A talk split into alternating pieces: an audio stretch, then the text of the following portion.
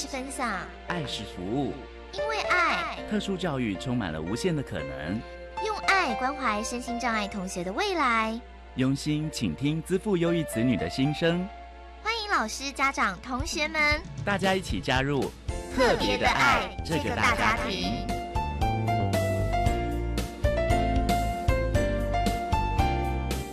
本节目由教育部学生事务及特殊教育司指导。国立教育广播电台监制，欢迎收听。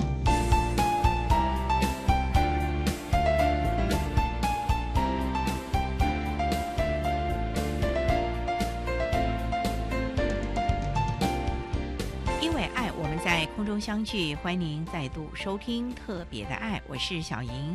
这个节目在每个星期六和星期天的十六点零五分到十七点播出。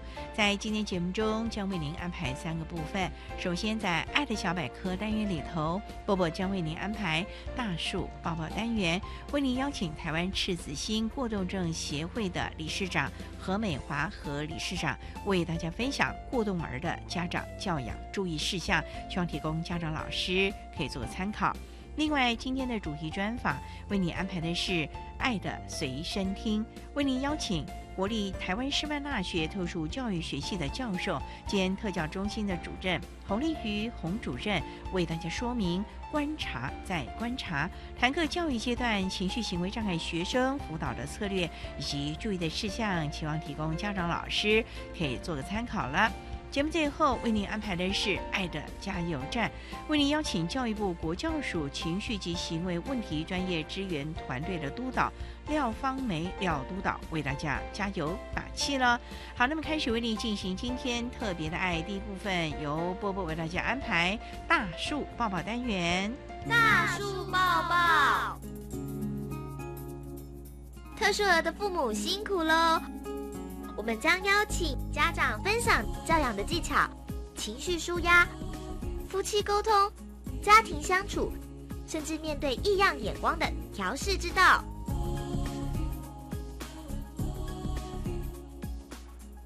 大家好，我是 Bobo。今天的大树抱抱，我们特别邀请到台湾赤子心过动症协会的理事长何美华女士，我们请她来介绍一下过动儿的家长教养技巧。首先，我们先请何理事长来谈一谈过动儿的家长在教养上该注意哪些事情呢？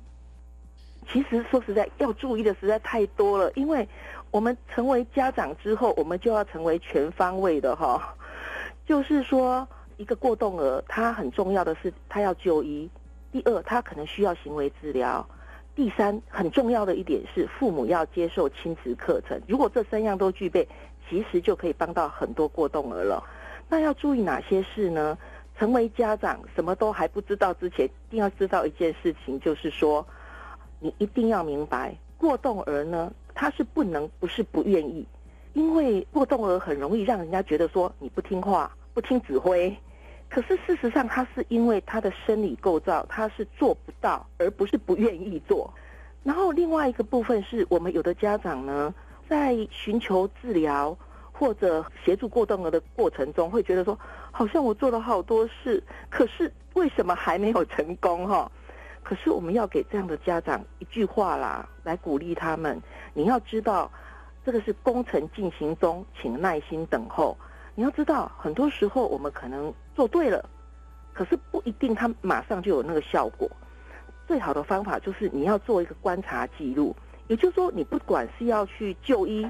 或者是你有一些策略要用在这些小孩身上介入，那你要先做一个观察记录，所以说你才能比较出用药，或者是就医，或者是行为策略介入的之前跟之后，它的频率以及它的强度有没有什么改变？我们常常看到就是有一些过动儿呢，他其实自己也非常努力，老师家长也非常的努力，或许。他本来一天犯错十次，他后来可能一个礼拜犯错十次，其实他是有进步了。可是很多过动儿，当他在犯错的时候，有的时候旁边人就会说：“啊，你看哪有用，还不是又这样。”其实没有哦。如果你加以比较之后，你就会看到他的进步，那你也让过动儿看到他的进步。如果能够给正向的鼓励，那这个就非常有用。那否则的话，说实在，有时候是互相折磨啊。还有就是说，在工程还没有完成之前，你会觉得有点凌乱，可是没有关系，你只要路走的是对的，那最后一定是对的。那做父母最重要一件事情，就是要学会一件事情，就是说你永远要淡定，不失控，你要保持坚定、坚持，可是不生气，就是这样。另外，在亲师合作上，家长又该注意哪些事情？其实说实在，我们过动的家长最痛苦的，应该是在小孩子上学之后。甚至有的家长就是最害怕的是那个下午四点钟的夺命连环扣，就是说老师不把问题告诉你，你也很担心。可是老师如果每次都打个电话告诉你他今天又怎么了，那其实家长是很焦虑的。可是家长要记住一件事情，就是说帮助过动儿呢，它是一个团队合作。我们在亲师合作上面，这是绝对是一个团队合作，不是只有你一个人。那就是说，一个是你要。找来，例如说医生啊、心理师啊、导师啊，或者是资源班的老师啊，是最基本的。这些人是要合作的。然后再来就是说，一般到了学校之后，有很多家长为什么不敢去学校？因为他很担心被老师觉得说，好像就是你没有在努力，那老师自己很痛苦，因为他要带很多的孩子。所以呢，我们很重要的一件事情就是，我们做了哪一些努力，我们要让老师知道。我们可以告诉老师说，我们现在正在做哪些治疗，哪些努力。一方面告诉他我们做的这一些努力，一方面可能也要学校老师一起配合，搞不好一边唱黑脸一边胖白脸等等。另外，你也可以听听老师说他的观察，还有老师的策略，不止合作，而且也可以观察记录，然后再去求看有没有更好的方法。第二件事情哈，感恩是非常重要的。我们最害怕听到的就是说跟学校决裂了。呃，老师很害怕看到家长，家长跟老师的关系不好，老师很怕看到家长，那家长也很怕老师或很气老师。就是说，我们要充满感恩，感恩每一个协助过我们的人。那如果万一我们碰到呢，学校万一有不同的意见或做的，反正大家还没有合作非常愉快的状态下，你千万记住一件事情。千万不要在孩子的面前批评老师或学校，为什么呢？因为孩子有更多的重要的时间都是在学校啊。除了我们家里的教育之外，更多的其实他是在学校受教育，在学校跟同才相处。所以很重要的，一定不要批评老师。如果老师有非常好的形象，如果这个孩子尊敬他的老师，爱他的老师，老师还是一块非常好用的金牌。像我的孩子。以前我们陪他可能到处去玩，他哪里都玩过了。可是呢，对于老师，他只要做好什么事情，累积到多少分数，老师带他去动物园玩，我们带他去十次都没有老师带他去一次那么的风光，跟那么的有荣誉感。那所以说，要充满感恩的心，心思合作一定要保持良好的关系。那如果万一万一你在学校里，我们最多的就是我们碰到有导师啊或科任老师很不了解孩子的，因为他毕竟不是特殊教育的老师，那有时候他头一次碰到这么棘手的问题，万一那我们需要去跟他沟通的时候，建议不要自己直接去沟通。当然，如果你关系够好或什么的话，你可以邀请资源班的特教老师陪着你去告诉这一些导师或科任老师说，我的孩子有一些什么状况，希望可以怎么样的合作。或怎么样的对待会更好？那因为特教老师有他的专业，他可以告诉这一些老师这个孩子的一些状况，以及可以怎么办，或者是该怎么紧急处理。那有时候呢，家长很冲动的跑去跟科任老师说啊，我告诉你啦，不是这样，因为我的小孩过动什么的。其实有时候家长最常的就是被误会为你是因为溺爱，所以孩子才这个样子，有时候还受伤这样子。如果说需要接受学校的介入啦、辅导啦，甚至送鉴定，或者学校如果有建议你去看医生就医，请你也把这个好好考虑，尽量配合。其实我们最害怕的一种情况就是说，孩子真的需要帮助。其实普通班的导师也非常的痛苦，有的老师因为这样还蛮忧郁的，因为他要照顾那么多孩子，可是又有我们这么不一样的孩子在里面的时候，其实他教学也是很受影响。如果当他需要介入辅导，也需要送鉴定的时候，请尽量就是配合。为什么？因为有的家长他会很担心，说这会不会是一个标签？那其实你反过来讲，这应该是一个资源。因为如果你引进特教资源，那这个孩子可以得到更多的协助，更多的特别为他所设计的策略跟介入，那这个孩子会走得更好。那这也是非常重要的。就是说，你会觉得说，万一讲过动是标签，可是事实上上课插嘴，呃，站起来走来走去。其实也会有另外一个标签，就是可能是个坏孩子，所以也不见得会更好。那这么做只是帮助自己，也帮助老师，也帮助学校。谢谢台湾赤子心过动症协会的理事长何美华女士接受我们的访问。现在我们就把节目现场交还给主持人小莹。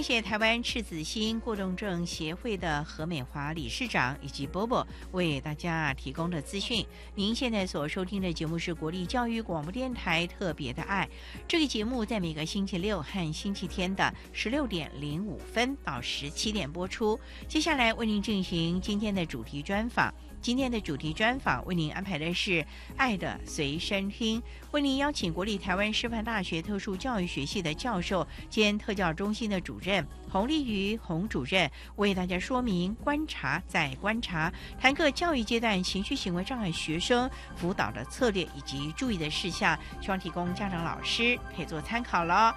好，那么开始为您进行今天特别爱的主题专访，《爱的随身听》。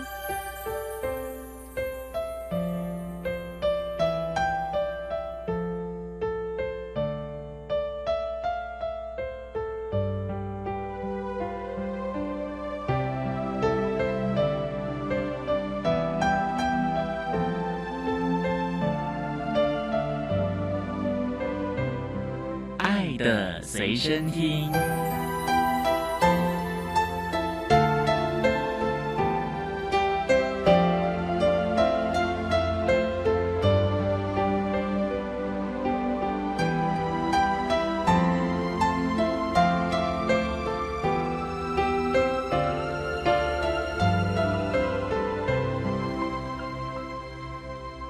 今天为大家邀请到的是国立台湾师范大学特殊教育学系的教授兼特教中心的主任洪丽瑜洪主任，主任您好，主持人好，各位听众大家好。今天啊，特别邀请主任为大家来说明观察再观察，谈各教育阶段情绪行为障碍学生辅导的策略以及注意的事项。这么多年来，谈到了很多情绪行为障碍，不过最重要的就是怎么样能够及早的发现这个孩子是有情绪行为障碍，而不要让人认为说教养的问题，或者是他就是天生皮嘛，而疏忽了他正向行为的导引这个部分呢？问题非常重要哈！过去十几年来，我们在国中、高中看到非常多情绪障碍的孩子，他们都错过了非常好的治疗或辅导的阶段。主要来讲，我们应该说，情绪障碍分两大类，一类我们叫发展性的。所谓发展性的呢，就是说他在小时候。甚至学前，你大概就可以看到他的特质，甚至他就可以被医疗做一些诊断。最清楚、最明显的发展性的呢，在情绪障碍的定义里面，就是 ADHD，我们所谓的注意力缺陷过动症。那当然明显的，你可能在三五岁你就可以看到，可是比较不明显，也许在小学才会有老师或者是有一些相关的人员告诉家长说，你的孩子要不要去看医生。那另外一类呢，比较是青春期的，青春期的这一类呢，可能比较容易在小学高年级，甚至到国中、高中跟大学是主要的好发期。这一类呢，比较可能有一些焦虑症啊、忧郁症啊，或者知觉失调症等等这些。当然，这些问题不管是青春期的，或者是发展性的，我们都可以及早发现、及早治疗。在过去几年，我们常常会看到有些家长可能因为不了解，或者对于所谓的精神疾患不太正确的一些认识，导致我们有些孩子错过了非常好的治疗期，而让他的问题变得更严重。我今天也希望透过我碰到的几个惨烈的故事，跟各位听众分享，不要再重蹈覆辙。重蹈覆辙啊，那真的是让人觉得非常遗憾的啊。虽然是每个家长都是第一次碰到，可是我们也期望借由一些专业的学者或者是专家呢，来提供家长们。毕竟呢，听信专业的话是对孩子有帮助，其实对家长也是有帮助的。那也想请教主任，那怎么样能够提早发现？这是一个很重要问题。你看那个小小孩啊，怎么知道他就是有情绪行为问题呢？我想一个非常重要的，老师会看到这个孩子怎么都坐不住，因为他跟全班的同学相比，老师会觉得他比较皮，或者他比较坐不住，或者为什么他这么爱哭？在研究上都会告诉我们，一般只要他是一个有经验的老师，不一定要非常明星老师啊，他是有经验而且关心孩子的，他两三年后，他的眼睛就像一个长模一样。他不能告诉你你的孩子有什么问题，可是他可以告诉你，你的孩子跟一般人来讲，他有一点不一样。那我们过去呢，有一些经验是老师告诉家长说，你的孩子跟一般孩子可能不太一样，你要不要去看医生？很多家长就抓狂了，就是开始去告这个老师。所以我觉得我们的社会好像忽略了信任，因为我们过去的环境是我们是大家族。所以你的孩子不一样，跟妯娌的堂兄弟姐妹或全村的人一比，你自己就知道了。可是我们现在，我们常常是生一个或两个，那我常常会跟家长说，你看到的孩子，事实上你的眼睛是不准的，因为你没有看过童年你的孩子长得什么样。那也许你会觉得说，他说他跟两岁、三岁比，他已经进步很多，可是你不知道人家别人进步更多。所以长模是非常重要。我们常常讲，如果你的孩子，在三岁以前，身高、体重、语言、动作发展跟一般孩子不一样。通常卫生署或者是护士就会告诉你，你要进一步去做检查。可是进到学校里面来，老师也会继续的观察，只是老师那个观察比较是情绪行为，而不是生理的。可是在这个部分，我们家长好像失去了对老师的信任，我们比较会去相信护士或者是医疗，可是大家忽略了老师是一把非常好的尺，因为老师看过同年龄的孩子。这么多年，他应该知道三岁的孩子应该会什么，五岁的孩子应该会什么。那当然，有的家长可能会说：“那我的孩子发展就是比较慢呐，我的孩子就是不一样呐。”那我常常也跟家长说：“没有关系，比较慢或者不一样，那就像你的孩子长高的速度比较慢，或者动作发展速度比较慢，你也会去看医生，对不对？让医生去看看。”到底是怎么回事？没有问题当然是非常好。那如果有问题，也许我们就可以及早做治疗。还是求个心安吧啊！因为毕竟经过专业的检查之后，我想家长、老师都会安心的啊。好，那我们稍待啊，再请国立台湾师范大学特殊教育学系的教授兼特教中心的主任洪丽瑜洪主任，再为大家说明观察在观察谈个教育阶段情绪行为障碍学生辅导的策略以及注意的事项。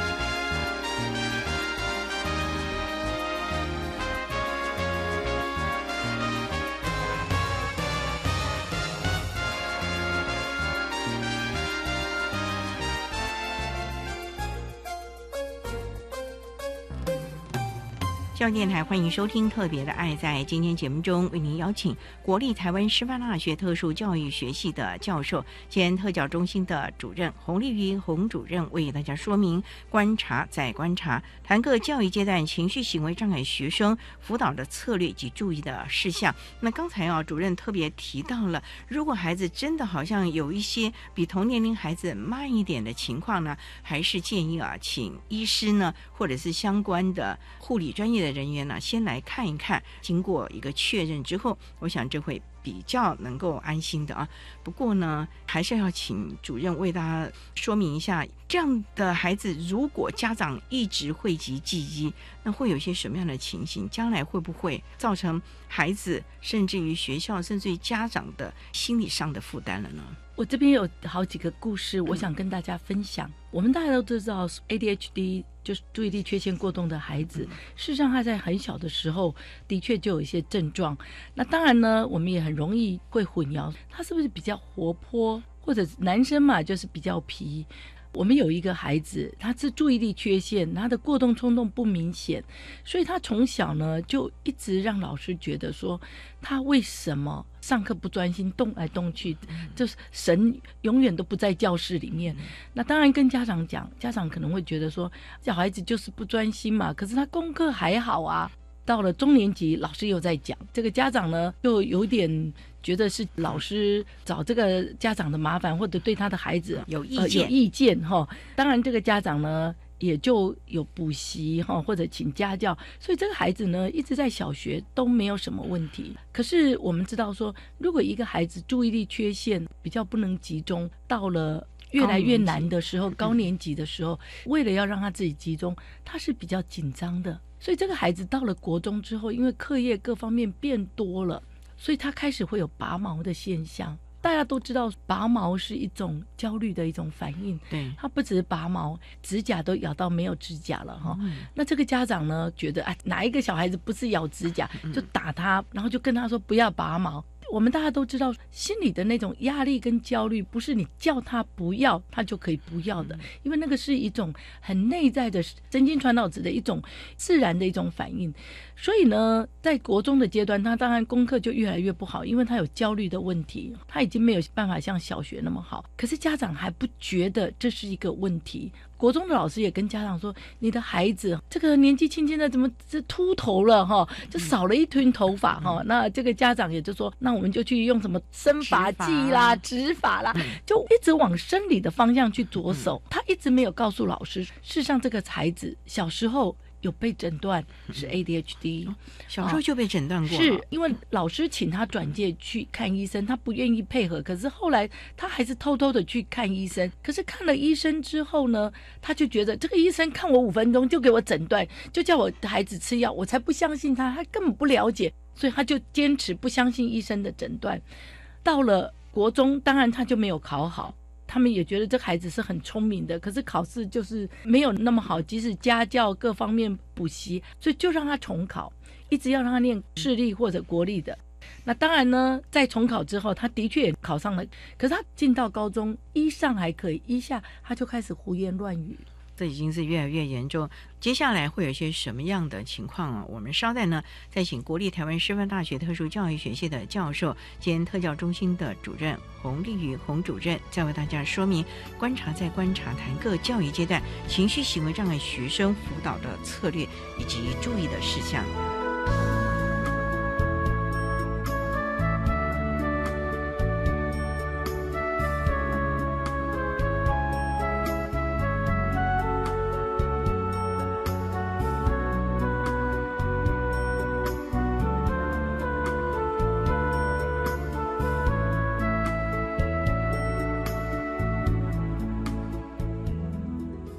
位听众，大家好，我是国立屏东大学特殊教育中心的主任黄玉芝。我们中心呢提供高频地区咨询专线的服务，电话是零八七二二四三四五零八七二二四三四五。这个专线过去是由各领域专长的老师轮流值班，提供家长、老师、行政人员咨询服务。今年改变方式，家长或老师们有问题打进来，我们会先把您的问题记下来后，转给适当的老师，主动跟您联系，让家长或老师不用等每一个专长的老师的时间再打电话进来。欢迎大家多多利用，谢谢。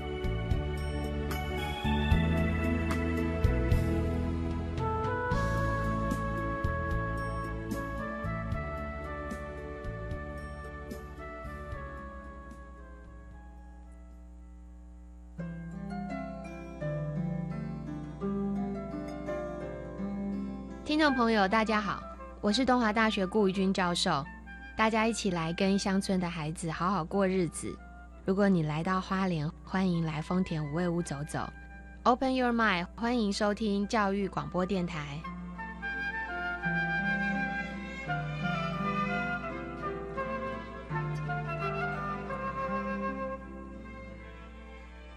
十二年国教新课纲将在一百零八学年度开始实施，你知道有哪些改变吗？有哪些应应的配套措施？有哪些学校的试行经验呢？为了满足大众对新课纲知的需要，教育部课程协作中心每个月十号发行电子报，传递新课纲相关资讯。掌握新课纲最新讯息，快上网搜寻教育部课程协作电子报。以上广告由教育部提供。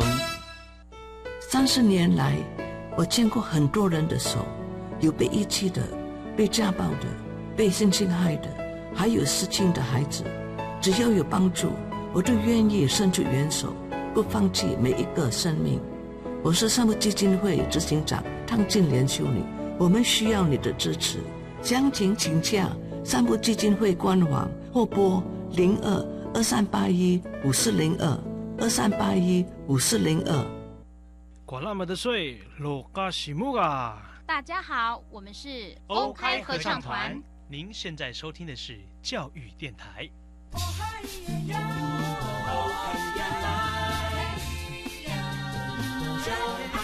育电台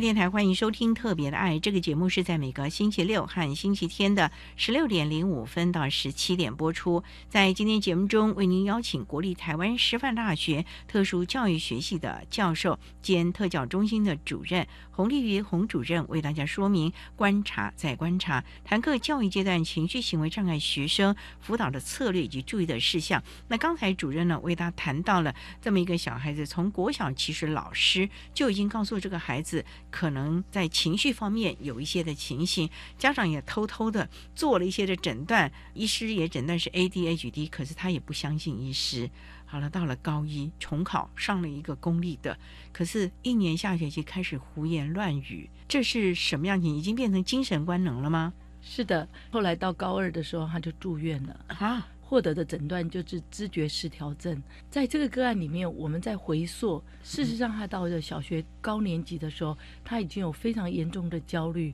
可是当他求救的时候，家长就觉得你就是不专心啊，你就是不用功啊。可是孩子事实上还是蛮乖的，他真的很认真。可是他的认真，他已经发现他认真，他没有办法满足家长的期待，满足学校的要求，因为课业越来越难。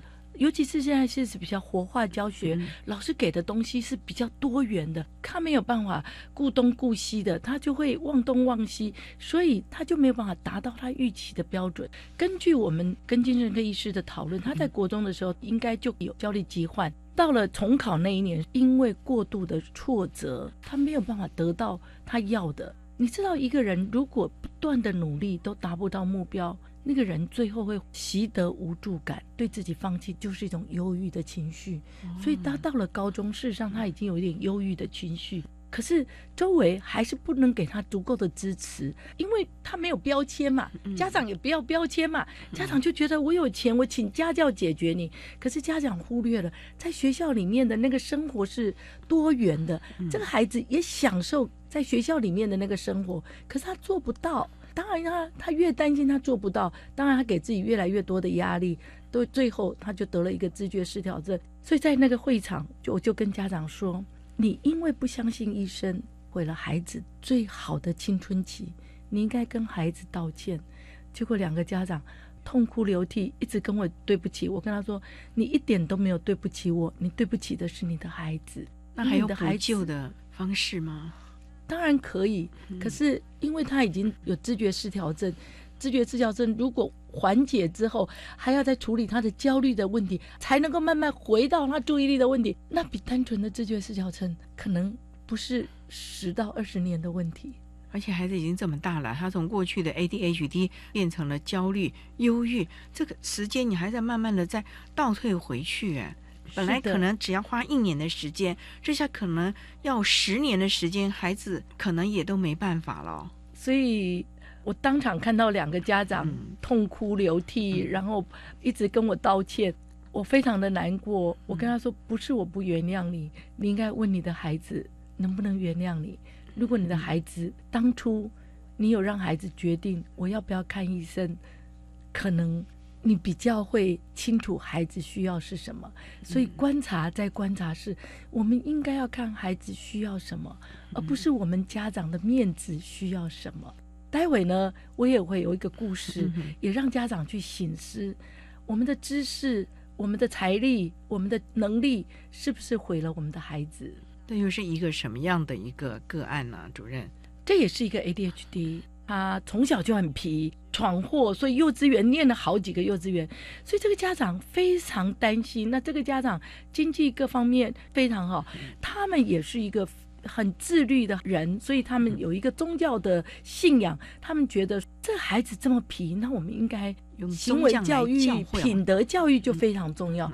结果他在小一的时候，老师也一样的把这个家长找来说：“你的孩子可能需要去看医生。”这个家长呢也去看了医生，那医生也建议。这个孩子有这样的状况，要不要用药？那因为这个家长的信仰的关系，他觉得西药都是不好的。他们刚好有一个宗教的信仰，他们就决定把他们的孩子转到一个比较不是要求课业、比较做品德教育的中南部的一个宗教学校。结果去了这个宗教学校两年之后，这个孩子开始会有自我伤害的行为。中年级的时候，他就来求助。我就问他为什么，他说他也不知道。不过那个学校的老师说，这个孩子很不受教。这种宗教的学校也都认为。对他问我怎么办，我们咨询也做了评估。我跟他说，你的孩子基本上他是 ADHD，对方是不是知道注意力缺陷过动的孩子需要的方式是什么？他说，因为他们是宗教，他们没有特教。我说没有关系，有没有特教都没有关系。可是他们要知道，不同的孩子他们有适性辅导的观念。他说，因为他们的整个哲学就是要实践生活，要品德，当然要读经嘛，要什么？那我就说。都没有关系，可是他也知道这个孩子，人家可以做三十分钟，他只能做十分钟，他能不能给他一个适性的引导？他说，因为他们人力各方面没有办法。那我说，那你要不要让你的孩子就回到普通的环境来？结果一回来，这个家长跟孩子都得到了二度伤害啊？为什么？因为这个孩子说：“我真的很差吗？连师傅都不要我？”哇，这个是更大的打击哦。因为这个孩子跟家长也从小一直在这个宗教团体里面，所以他们对师傅是很高的信仰。他本来是说没有关系，我们再不要去西药，我们去师傅的学校。结果最后是连师傅的学校也没办法帮他的忙了。这对孩子恐怕整个的人格和自信心是一个很大的打击了。这孩子怎么办？又开始更自伤了吗？他回到体制内的学校，我们花了很大时间辅导。那我就建议这个家长请孩子接受智商。那当然，我们也做了评估。原来这个孩子不只是 ADHD，他是非常资优的孩子，非常有创意。所以你不能给他应该怎么做，他一定会问为什么？那你没有给他一个道理，他会很难理解。有一些比较传统宗教，就是不要问为什么，你就是去相信做就好了。对，做就好了，他就很难。那当然，他除了 ADHD 还有注意力缺陷之外，他也有一些动作协调上的问题。那那种种田实作对他来讲都是他的罩门。后来我们才知道，他在学校里面，他就是表现不好，会把小组的成绩拉低。然后呢，另外一个是他很爱问为什么。那很有正义感，所以呢，也导致很多小组很讨厌他。住校的时候，他也得到同学的一些霸凌，所以两三年在那个住校的学校里面，他心里得到非常多的创伤，可是他都没有认识他自己。所以回到体制内的学校，我们透过智商，透过评估，让他慢慢的认识他自己。没关系，你有注意力缺陷也没关系。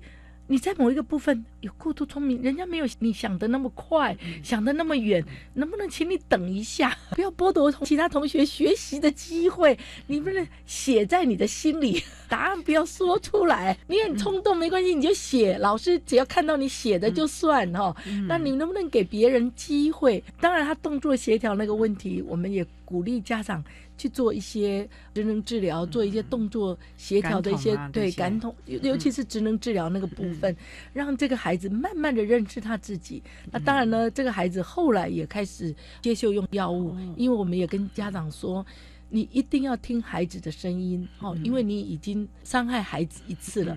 我们非常高兴的是，后来这个孩子到了国中，他就没有情绪障碍的诊断，他只有支付优异的诊断。这个就是我们非常高兴，因为我们鼓励孩子认识你自己，你喜欢不喜欢这个标签都没有关系。不过你要学习怎么样把你这个问题控制的很好。让你自己表现的跟别人一样的优秀，表现像你自己期待的那么优秀。所以认识自己很重要了，家长要认识孩子啊。好，我们稍待啊，再请国立台湾师范大学特殊教育学系的教授兼特教中心的主任洪丽玉洪主任为大家说明观察再观察，谈课教育阶段情绪行为障碍学生辅导的策略以及注意的事项。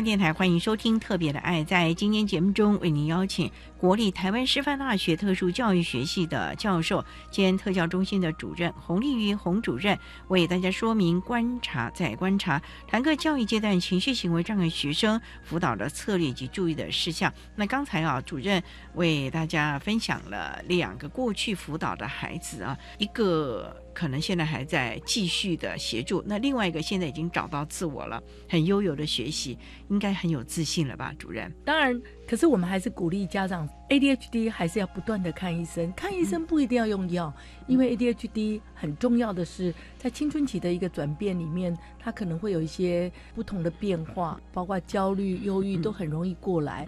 他的药物剂量是不是够？因为身高体重都变了，这个也都要让孩子了解。以上两个都是属于发展性的个案哈，就是说他们在很小的时候就可以得到诊断。很多家长呢，在得到诊断的时候，常常是否认。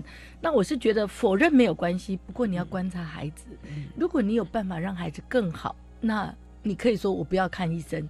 如果你的孩子的状况是越来越糟糕，你可能还是要求助专业。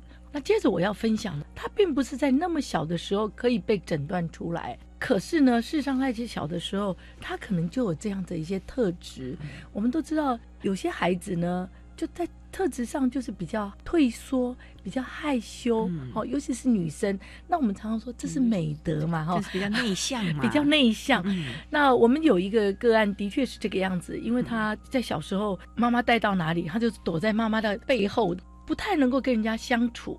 因为小学我们也都知道，他一相处就是两年，所以他还是会有一两个朋友，哈，都没有什么太大的问题。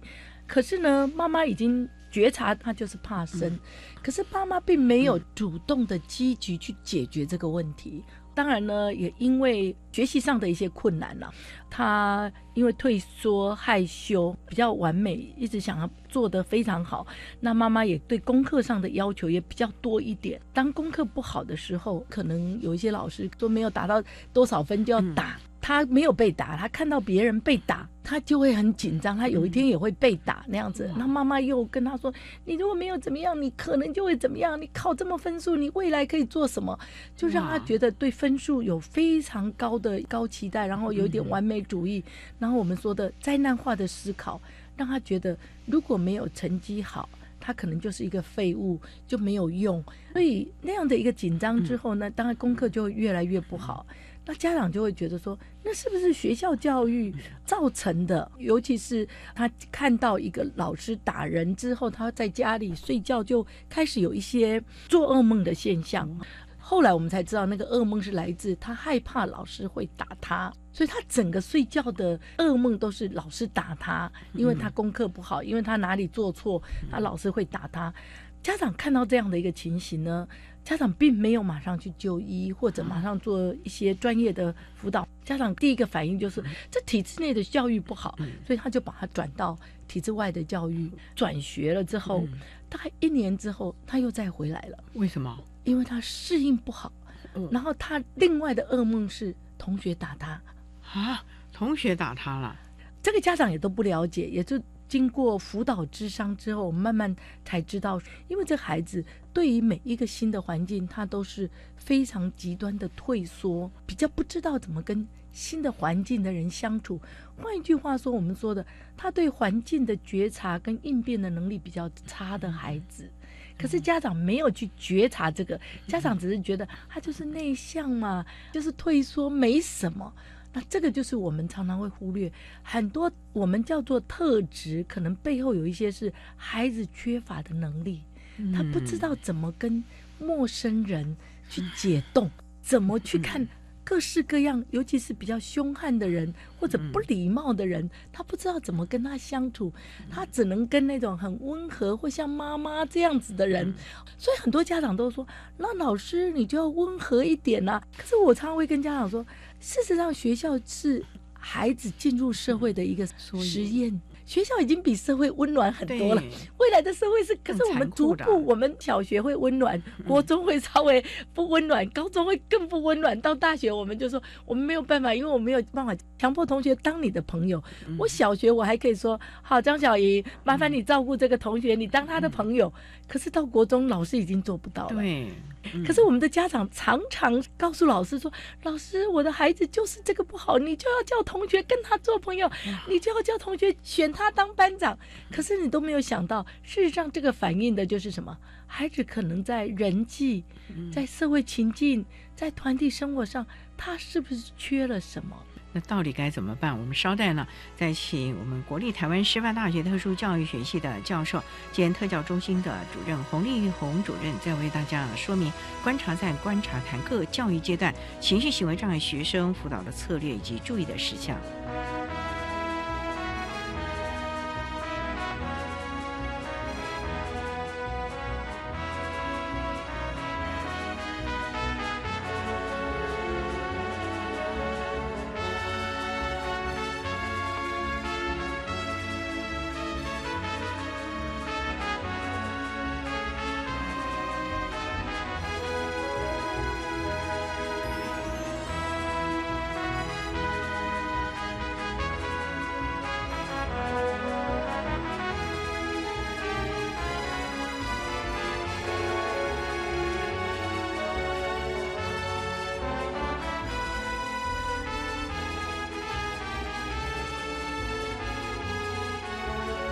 教电台欢迎收听《特别的爱》。在今天节目中，为您邀请国立台湾师范大学特殊教育学系的教授兼特教中心的主任洪丽玉洪主任，为大家说明观察再观察，谈课教育阶段情绪行为障碍学生辅导的策略以及注意的事项。那刚才要主任为大家谈到了这个孩子不太能够适应环境，也不知道该怎么跟同学相处，那后来该怎么办？虽然他又转回体制内的学校了，是的。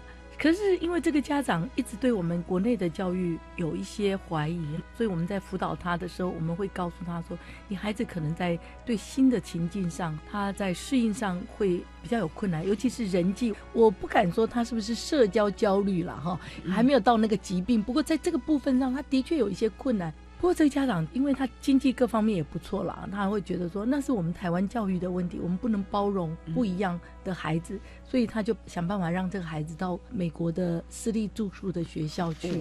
那当然，再过一年，这个孩子也就回来了。那回来的时候也就住院了啊？为什么？因为他到了那个环境也是陌生的环境，对，然后语言语言对。后来他就转到医疗的体系去了。可是怀疑他应该有被霸凌，因为到最后他就是退缩、僵硬，都说不出话来。所以学校打电话请家长把他带回来，他们就说他严重的不适应。从这几个故事里面，我们都可以看到，有很多家长不会去观察孩子主要的适应问题是什么。当然，你怪罪环境这是很容易的。那我常常讲说，你看我们去东南亚，他们吃他们的夜市都不会拉肚子。我们去了就会拉肚子，我们可以说他们不卫生哈，所以我常常会说，如果你的孩子是要在这个文化生存的，他就要适应这个文化的细菌，从小适应就会比较快一点。如果我们不从小在这个环境里面补足孩子所需要的，事实上任何一个不适应不一定是环境的问题，有时候可能是孩子欠缺什么。我不会怪家长，因为我们家长都不是专业。我是觉得说，我们家长能不能听老师的一些意见？因为老师会把你转介给辅导或者是医疗的专业。那医疗的专业可能短时间，尤其是比较特质性或者比较小的小孩子的，他可能没有给你一个明确的诊断。通常医师会告诉你说，那你可以怎么样？比如说，你可以去找心理辅导，或者你可以再过几年，如果你的孩子没有适应、没有改善，你可以再回来。可是我们的家长通常都是觉得，你怎么可以五分钟、十分钟就给我做决定？可是医生很有经验哦。是的，如果是名医，我常常说 ADHD，有时候他进我的办公室走进来，我大概就可以判断。就可以知道啦，不需要再花时间诊断，因为他马上就可以看得出来，这是一种经验法则啊。是啦，就明显的啦。可是很多家长觉得你没有用很多仪器呀，什么照照脑波啊，照什么，所以我们的健保才会损失这么大嘛。大家都比较相信那个，可是事实上，真的有经验的医师入门的时候，他大概就已经诊断了七八十。所以呢，我会想跟。大家呼吁的是，事实上，我们台湾比较香港、比较澳门、比较日本，然后比较东南亚，甚至大陆，就是在亚洲的地方，台湾的医疗，尤其是儿童精神，还有辅导，还有特教，已经是非常专业，而且在整个服务上应该是非常专业的。可是我们的家长因为担心，那我觉得担心没有关系，你可以去找第二家。另外一个，你可以过几年观察你的孩子。如果用你自己的方法适应没有比较改善，你就应该赶快去求助专业。好，不要用你的方法适应没有改善，再继续用你的方法，就是第三个个案一样。事实上，改变环境就是这个孩子非常大的机会。在你没有建立孩子足够的能力之前，你不应该再给他一次的创伤，越多次的创伤恢复。就要花更长的时间。我想，这个就是我们要怎么样观察孩子的改变，还有另外一个，怎么样去相信我们的专业。最主要是我们目前台湾的社会也有很多反专业的利益团体，这些利益团体会标榜的它是人权，它是有机，它是什么？很多家长来告诉我，刚开始是免费的。后来都是一个月一万块、七八千块的有机食物。嗯，那我会告诉他说，就整个研究上，这些是安慰剂，心理的安慰效果可能比实际的效果大很多。生意人都知道，台湾有钱的人多的是。虽然我们大部分的人没有这个财力，可是这些有钱的人，因为他不相信医疗，因为他不相信我们体制内的专业，他可能觉得我只要有钱，我就可以帮孩子找到最好的。可是事实上，最好的是你判断，不是孩子需要的。所以呢，我们家长真的要相信专业，也不要为孩子啊做了太多的判断或者是决定了。刚才主任也特别提到了。第一家不行，你不信任，再找第二家嘛。医院这么多，我们台湾各地的教学院，而且我们台湾的医疗品质不光是亚洲了，现在是国际上都排名前几位的，所以这个部分应该是真的可以放心。再加上我们的特教行之多年了，其实老师不管是第一线的老师，甚至于相关的教授，甚至于专业团队，他们的专业也都是非常强的。现在很多国外都来取经了，所以我们真的要相信我们这些专业，好好的为我。我们的孩子打造一个安全而且是对他有用的一个环境，否则你真的会后悔、后悔、后悔。这时候千金难买早知道了啊！那我们今天也非常的谢谢国立台湾师范大学特殊教育学系的教授兼特教中心的主任洪丽云洪主任为大家说明的观察在观察谈课教育阶段情绪行为障碍学生辅导的策略以及注意的事项。非常谢谢您，主任，谢谢。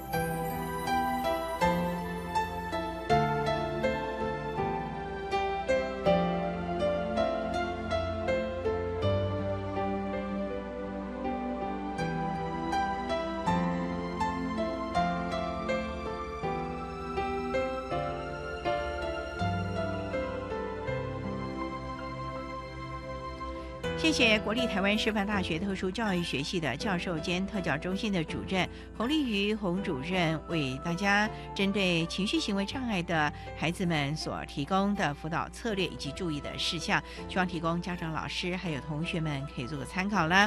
您现在所收听的节目是国立教育广播电台特别的爱节目，最后为您安排的是爱的加油站，为您邀请教育部国教署情绪及行为问题专业支援团队的督导廖芳梅廖督导为大家加油打气喽。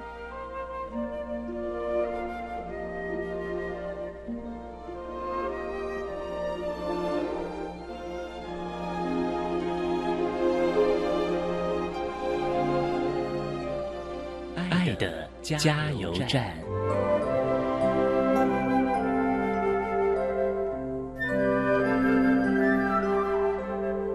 各位听众好，我是廖芳梅，我目前在国教署的情绪行为问题专业资源团队担任督导的工作。关于如何协助孩子在学校里面适应，然后处理他的情绪行为问题，在现场我的心得是。第一个，我觉得特教老师需要有个概念，就是知识其实不停的在暴涨。这个工作它就是需要你不停的去与时俱进，努力去学习一些情绪行为处理相关的新的一些知能跟概念，才不会觉得工作的很辛苦。对于普通班老师来讲，我会比较建议保持一个教育理念上的弹性，用一个。培养人、照顾一个全人这样的角度来看孩子，而不是只有规范，然后保持跟特教老师合作的那个胸襟与态度。对于家长的部分，我想比较需要的是信任吧，信任学校是想要照顾孩子的，在能力许可的范围内，尽可能的配合学校相关的策略。有些工作是学校替代不了的，比如说孩子的就医。孩子的用药、孩子的生活作息、孩子的是非观念，还有帮助孩子跟学校老师建立好的关系，比如说在家里帮老师说好话，让孩子是愿意靠近老师的，这个绝对对孩子非常有帮助。对于学校的。老师或者特教老师，我觉得我们可能要思考的是，对于每一位家长来讲，他有他生活上的困难、经济上的困难、成长历程的困难、心理上的困难，并不是我们要求他怎么样，他就能怎么样。如果我们要求家长全时来陪伴孩子上课，他很可能在经济上就会垮下去。想想看，如果一个家庭垮了，孩子谁来照顾？所以大人先过大人这一关，我们才有可能协助孩子过孩子困难的那一关。谢谢。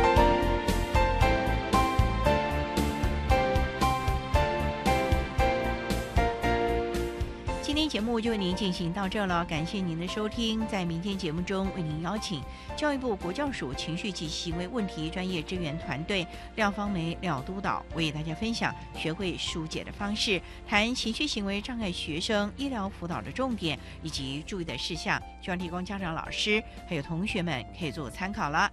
感谢您的收听，也欢迎您明天十六点零五分再度收听特别的爱。我们明天见了，拜拜。